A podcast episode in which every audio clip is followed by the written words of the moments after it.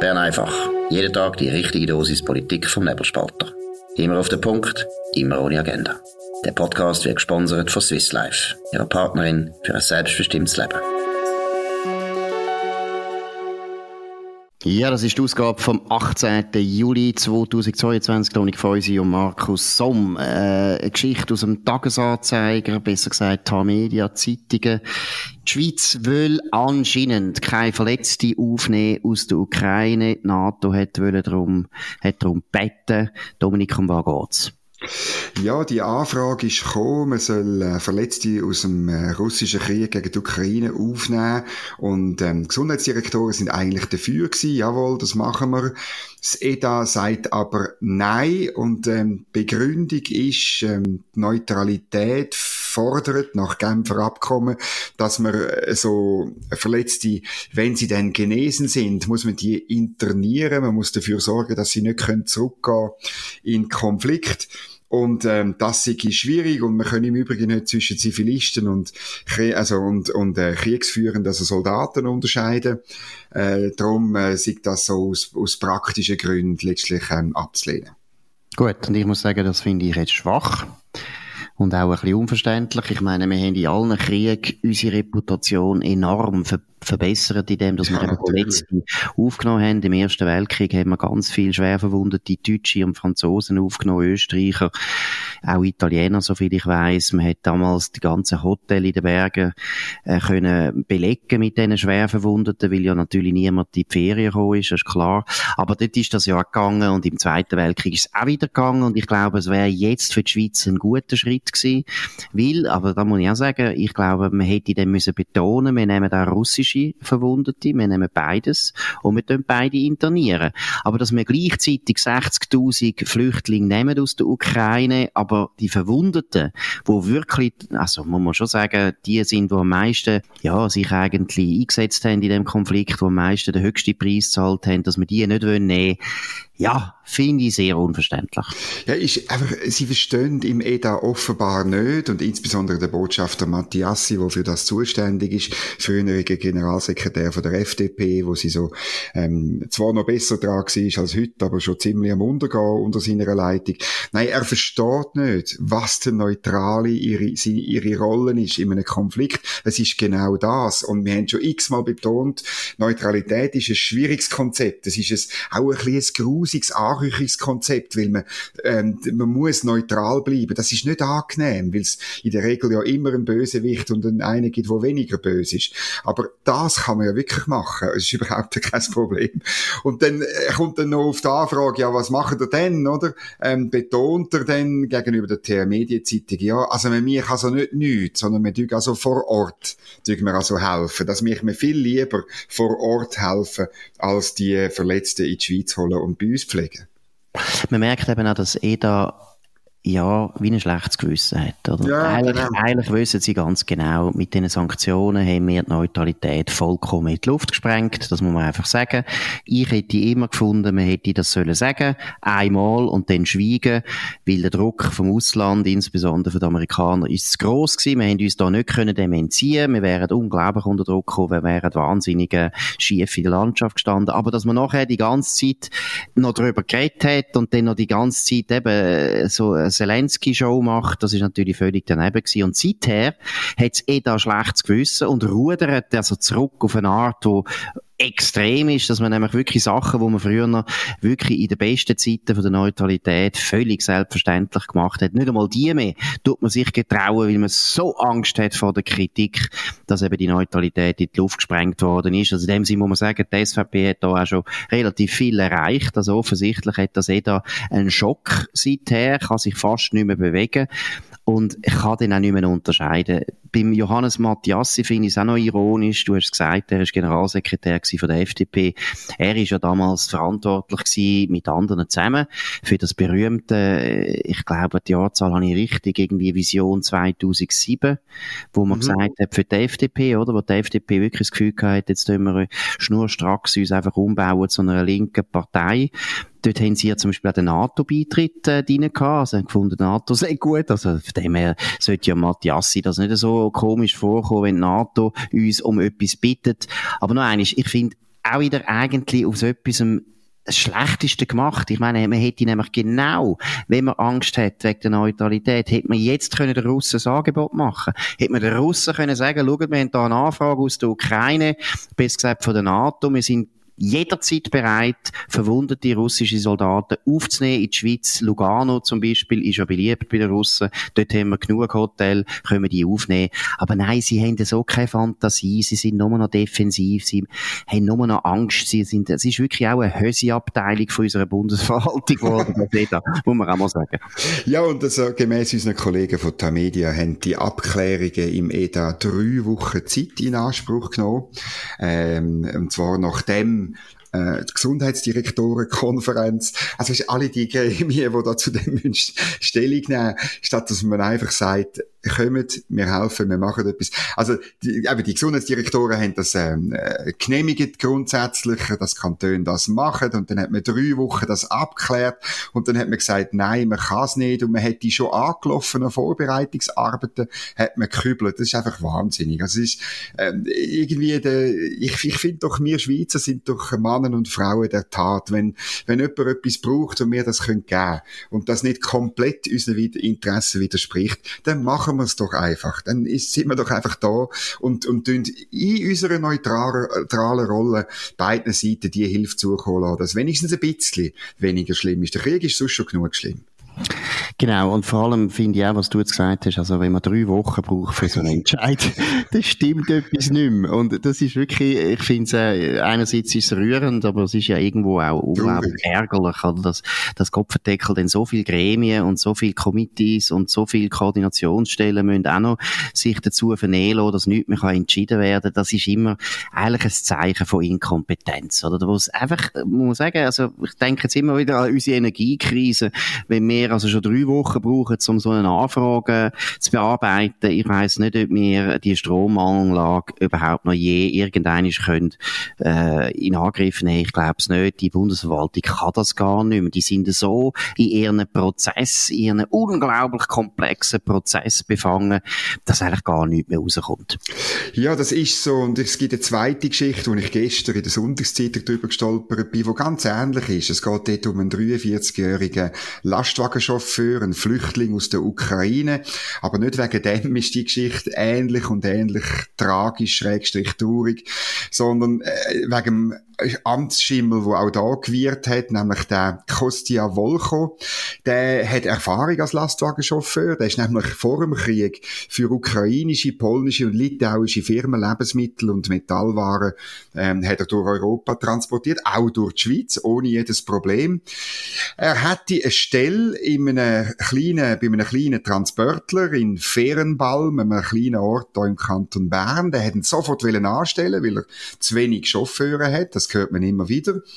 Jetzt die erste, das erste Problem ist, er muss, er muss nochmal eine theoretische Prüfung ähm, äh, absolvieren und er muss eine Kontrollfahrt mit einem Schweizer Experten machen. Mit dem hat er eigentlich gerechnet, obwohl er angesichts der Tatsache, dass er schon mal in der Schweiz rumgefahren ist, ist schon das ein bisschen komisch. Aber item, und jetzt ist das grosse Problem, die theoretische Prüfung, die kann man nur in einer Landessprache ablegen. Und der gute Mann, der kann zwar äh, Englisch sich so verständigen, aber er kann halt weder Deutsch äh, noch Französisch noch Italienisch. Und darum wird es schwierig. Also er ist im Moment abhängig von der Sozialhilfe, er und seine Familie. Und es tut ihn in seinem Stolz verletzen. Er möchte eigentlich aus dieser Sozialhilfe raus, wie er sagt, der Sonntagszeitung. Und das ist komplett absurd. Lönnt den Mann arbeiten, sein Geld verdienen und für sich selber schauen, bitte. Genau, und ich glaube, soviel ich weiß, jede Präventionskampagne gegen Fettsucht, genau. gegen Fettsucht, oder? Gegen Frauengewalt und gegen Schlaflosigkeit, äh, wo es ja im Bund gibt, wird ja in 500 Sprachen übersetzt, Kurdisch, Albanisch, äh, Hindu, ich weiß, Hindi, ich weiß es nicht, jede Sprache der Welt, aber so eine theoretische Fahrprüfung auf Englisch anzubieten, das ist schon too much, das geht nicht. Gleichzeitig haben wir etwa 60.000 ukrainische Flüchtlinge, die die meisten davon nicht schaffen das ist auch wieder eine Zeitbombe, die einfach vor sich her tickt und jeder schaut sie an und sagt, ja, könnte man eine Gesundheitsdirektorenkonferenz vorher fragen oder vielleicht Finanzdirektorenkonferenz oder DUNO oder das IKRK. Nein, es ist einfach, äh, ich weiß auch nicht, langsam habe ich wirklich das Gefühl, das ist äh, so eine Ansammlung von Leuten, die einfach nicht wollen entscheiden. Das ist vor allem das Wichtige, weil äh, entscheiden ist natürlich immer schwierig. Da kommt man auch Kritik über man kann Fehler machen und das ist nicht mehr vorgesehen in der Bundesverwaltung. Das sind alles perfekte Leute. Gut, jetzt haben wir noch eine andere Geschichte, die auch in die Medien gegangen ist. Äh, der NZZ am Sonntag äh, dargestellt worden als absolute Sensation. Wie ist das zu beurteilen, Dominik? Ja, die Geschichte geht so. Ähm, sie sind wahnsinnig stolz, der Jonas Breuer, Chefredakteur von der NZZ am Sonntag. Sie haben herausgefunden, dass hinter diesen Klimaseniorinnen, du erinnerst dich, die älteren Damen, die die Schweiz verklagt haben, weil sie zu wenig mich in der Klimapolitik und die haben eine Klage eingereicht. Zuerst über mehrere Stufen, eingereicht haben sie es 2016, über mehrere Stufen in der Schweiz. Jetzt ist das beim Europäischen Gerichtshof für Menschenrechte in Straßburg. Und hinter dieser Klage, uiuiui, Stöchi, Greenpeace und das ist ganz schlimm. Es ist die unsichtbare Hand, hat Jonas Breuer kommentiert, von Greenpeace, wo da Klagen macht gegen die Schweiz. Ähm, und ich, ich meine, grundsätzlich finde ich es gut, wenn man das wieder mal, ähm, äh, wieder mal bringt und erzählt, wie dort NGOs letztlich Politik machen mit Hilfe von Gerichtsfällen, ähm, oder? Aber äh, dann muss man halt leider schon sagen, es ist halt komplett nichts Neues. Also Greenpeace hat das ja, nicht, rasch, nicht wahnsinnig in den Vordergrund gestellt, aber man hat es immer gewusst. Ich habe selber auch mal drüber geschrieben, dann, wo ich ausgerechnet habe, ähm, dass die Klage, wenn sie dann gebracht wie, äh, durchkommt, dass sie eigentlich dem Klima gar nicht nützt. Und äh, dann, ist das, dann ist das schon bekannt gewesen. Und jetzt hat man es halt wieder neu verkauft, äh, sechs Jahre später im Übrigen. Gut, ich finde, du bist jetzt ein bisschen hart. Ich glaube, du hast äh, gleichzeitig auch gesagt, es ist gar nicht so schlecht, wenn man das die ganze Zeit erwähnt. Vielleicht sollte man es nicht gerade als Sensation ja, ja, oder als genau. Primär verkaufen, aber letztlich ist es natürlich ein Thema, wo man unbedingt jeden Tag eigentlich sollte berichten davon, weil Macht von den NGOs, die finstere Macht der NGOs, das ist eines der grossen Themen von unserer Zeit, ist aus meiner Sicht eine extreme Bedrohung von der Demokratie, von unseren Institutionen, von allem, was uns eigentlich wichtig ist. Weil die NGOs, die zeigen sich fast nicht, sie streiten nicht auf, sie lassen sich nicht wählen, sondern sie tun immer im Hintergrund, wie Marionetten, tun sie an den Fäden, sie die Leute lenken. Oder? Ich finde zum Beispiel auch eine Zumutung, wenn Greenpeace ein Problem hat mit dem Klima, klagen selber stehen selber hin und tun nicht irgendwelche arme, ältere Seniorinnen darüber überreden, dass die ihren Namen, ihren guten Namen geben und so tun, als wäre das eine zivilgesellschaftliche Empörung. Nein, stehen hin, ihr seid ja kein NGO mehr, ihr seid eine professionelle politische Aktivistenorganisation, meistens finanziert von reichen linken Erben es ist äh, eine der undemokratischsten Entwicklungen, die wir überhaupt haben, nicht nur in unserem Land, sondern im ganzen Westen. NGOs, die sich nicht zur Wahl stellen, die nie sich einer Abstimmung richtig stellen, die auch ihre Finanzierung nicht ganz offenlegen. Man hat keine Ahnung, wer eigentlich da dahinter steckt. Es sind am Schluss ein paar Milliardäre, die einfach irgendwo die Fäden ziehen und ihre linken, linken Anliegen vertreten. Das geht eigentlich nicht. Und von dem her finde ich, ist schon richtig, wenn man es immer wieder darauf hinweist. Und eben, es ist doch einfach fast ja, ich weiß auch nicht, das ist doch eine Zumutung. Klimasenioren, oder? Da hat man wirklich so das Gefühl, ah, eben, auch die älteren Frauen sind wirklich besorgt. Dabei ist es eine professionell zahlte Organisation, die nichts mit Zivilgesellschaft zu tun hat, würde ich einmal betonen. Die sind alle professionell, die lassen sich alle zahlen für ihre Arbeit. Das sind nicht einmal ehrenamtlich unterwegs, das sind alles politische Profis, meistens noch aus dem Ausland. Also, es ist empörend.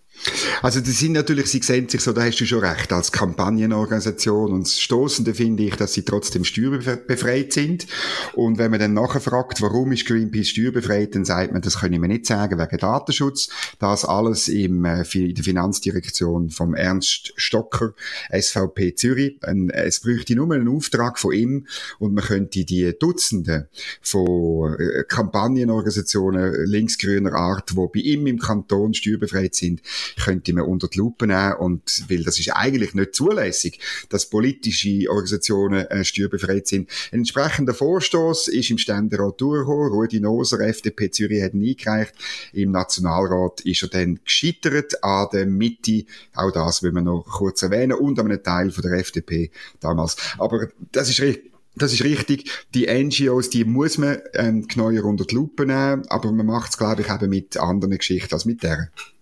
Gut, und jetzt haben wir noch eine sehr erfreuliche Mitteilung. Der Adolf Ogi wird 80. Jetzt habe ich nicht genau geschaut, wenn sein Geburtstag ist, aber er wird jetzt 80 und ist ein bisschen Anlass für uns, über den Adolf Ogi nachzudenken. Zuerst wollen wir natürlich herzlich gratulieren, weil äh, das ist doch ein runder Geburtstag und ich finde, so wie ich ihn erlebt habe, auch in den letzten paar Jahren, aber auch in der Gegenwart, dem geht es immer noch gut. Er ist immer noch sehr, sehr guten Mutes, ist immer noch sehr aktiv, immer noch sehr gut Weg, aber wenn wir jetzt den Adolf Ogi mal ein bisschen beurteilen man kann sicher sagen, ist einer der beliebtesten Bundesräte gewesen, wo sie in den letzten, ja, schon 30, 40 Jahren gegeben hat. Er gehört so, ich, ist noch lustig, ich würde es jetzt auch als Historiker sagen, es gibt so, so eine, wie eine Serie von, von den absolut populär Bundesräten. Und anscheinend ist das wie eine Rolle, wo man auch muss spielen, oder? Der Rudi Minger ist das gewesen, der Willy Richard ist das gewesen, zum Teil ein bisschen der Otto Stich, aber nicht richtig,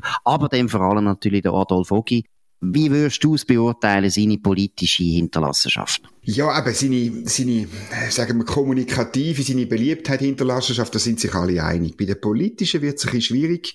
Ähm, äh, er ist ja zuerst Energieminister gewesen, berühmte Szene mit dem Eierkochen. Das müssen wir wahrscheinlich nächsten Winter wieder lernen, wie wir nach Ogi-Manier Eier kochen.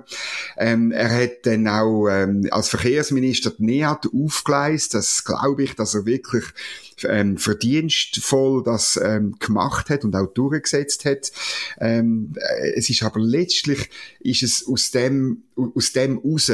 Was ist denn geblieben? Ein Loch am Gotthard. Man hat damals immer das Gefühl gehabt, dass die Beziehung zur, zu Europa verbessern, wo er ja fatalerweise äh, 1992 das Beitrittsgesuch mitbefürwortet hat, wo glaube ich eine katastrophale Fehleinschätzung war, also respektive äh, eine gute im Sinn, weil also ein wichtiger Grund war, dass der EWR Bach abgegangen ist, oder?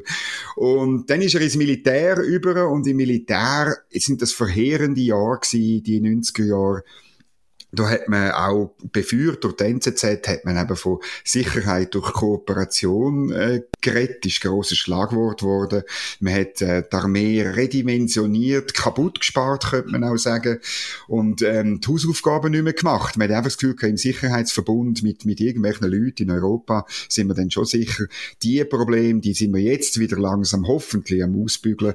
Also eine durchzogene Bilanz, wenn ich, wenn mich fragst. Ja, das ist noch interessant. Ich bin da auch so ein bisschen hin und her gerissen. Ich finde Adolf Ogi eben menschlich absolut phänomenaler Mensch, wirklich sehr unglaublich sympathisch, erfrischend, äh, Energie versprühend, ein grosser Kommunikator, auch ein Kommunikator für unser Land, das muss man wirklich auch mal sagen. Er hat es wirklich verstanden, dass praktisch alle Staatschefs das Gefühl haben, also die Schweiz ist wirklich einfach ein super Land und der Ogi ist noch besser.